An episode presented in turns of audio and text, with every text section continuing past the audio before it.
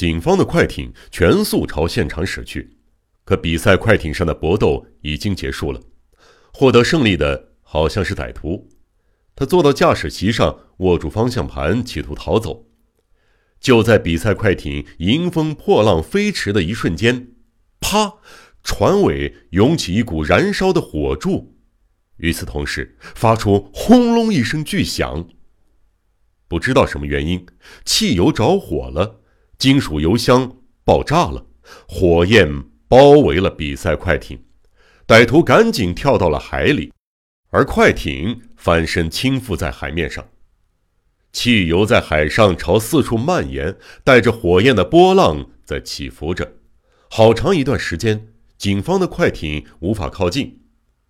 过了一会儿，火灭了，警方的快艇迅速靠了上去。比赛快艇附近的海水里出现了一个人，时而上浮，时而下沉。警官们立即把他打捞上来。横川警部上前仔细一看，瞪大的眼睛愣了一下：“哎，这不是三谷君吗？那个常去烟柳家的小伙子。”快艇的主人。正是和案件有密切关系的三谷房夫，他那么拼命的追赶这个贼是可以理解的。这会儿，三谷没怎么喝水，在大家的护理下，很快便恢复了精神。啊，是横川先生，谢谢，已经不要紧了。那家伙呢？他怎么样了？三谷开口就问贼的情况。小艇爆炸了，可能他被炸着了。我们这就开始找，可是三谷先生，你为什么要超过我自己去蛮干呢？要是等着我们的汽艇，就不至于这样了。看到三谷平安无恙，横川的语气变得严厉起来。对不起，那家伙以往每次都在快要抓到他的时候，巧妙的溜掉了。我想这回可不能再让他跑掉了，就有些沉不住气了。唉，算你运气好。你失去知觉，翻船的时候掉到水里了，又不能挣扎，所以呢也没怎么烧伤，也没喝多少水。而贼呢，一定受了伤啊！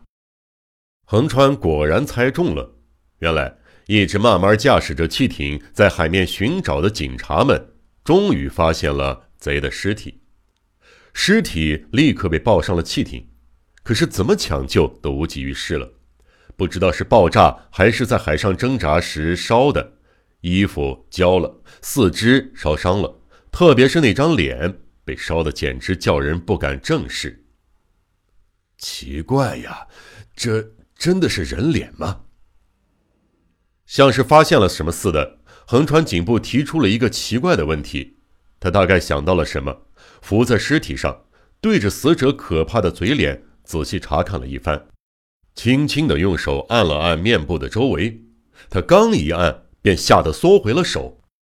啊，这副烧焦了的东西，不是真的人脸啊！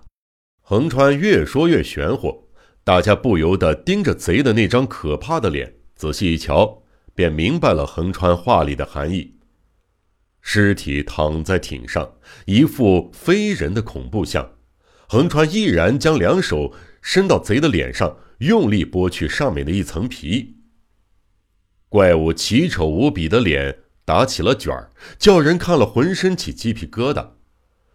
丑怪物脸皮下露出的是完全不同的另一张脸，原来被烧烂的那张没有嘴唇的脸是一张极其精妙的蜡制面具。现在的蜡工艺术比人们想象的要先进的多。陈列橱窗的蜡人看上去就像活人一般，糕点水果的蜡工艺制品跟真的一模一样，充分显示出无所不能的惊人技艺。现在，有的演员甚至经常使用容颜酷像自己的脸，反复在台上一人扮演两角儿。这才是贼的真面目啊！长期没有嘴唇的脸孔，恐吓我们的就是这家伙呀！横川拿着剥下来的蜡面，盯着贼的脸说道：“谁也不认识这张脸。此人三十五六岁，没有胡须，也没有什么特征，脸上被热辣烫的到处都是异样的斑点。三谷先生，你还记得冈田道彦的脸吧？横川问道：“啊，是啊，我忘不了。”三谷像幽灵一样，脸色苍白、有气无力的回答：“那么，这个人是冈田道彦吗？”“不，不是。我本来确信是冈田，还和小五郎先生一起去检查了他的画室。我曾经认定是冈田烧烂了自己的脸，变成那副可怕的模样。可，可是这个人不是冈田，我根本就不认识他呀！”三谷一副无法相信的困惑的表情。局面骤然巨变，罪犯不是冈田，这又是怎么一回事是两宗完全不同的犯罪案件混在一起了吗？事件过去的第三天，横川警部去病房探望明治小五郎。所谓病房，就是他那事务所兼住宅的开化公寓卧室。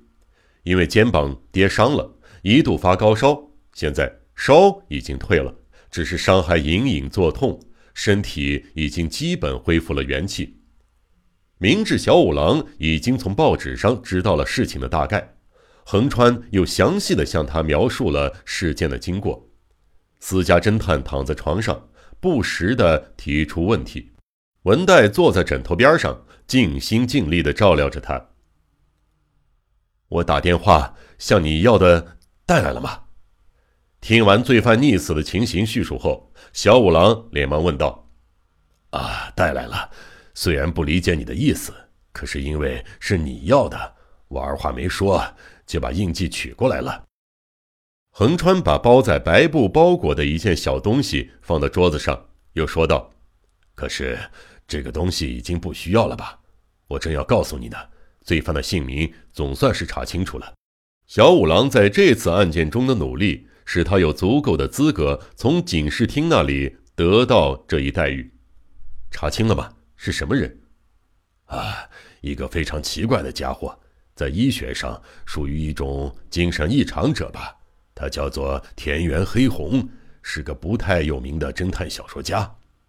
哦，侦探小说家。是他的房主看了报上登载的死者照片，后来告诉我们的。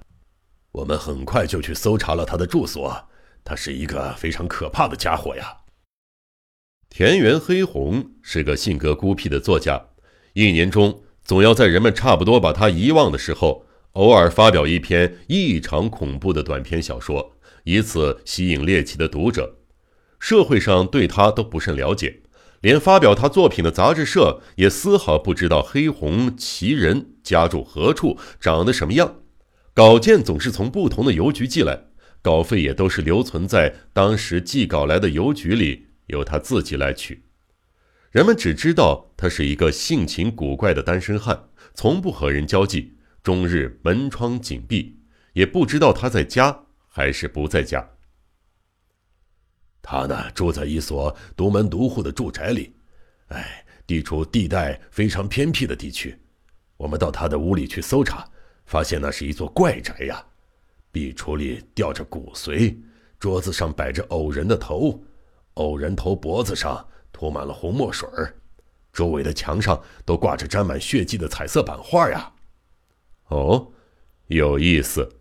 小五郎饶有兴趣的附和道：“书架上的书竟是国内外的犯罪学、犯罪实例之类的，桌子抽屉里塞满了没有写完的手稿。”从手稿的署名上才知道“黑红”这个不寻常的笔名儿。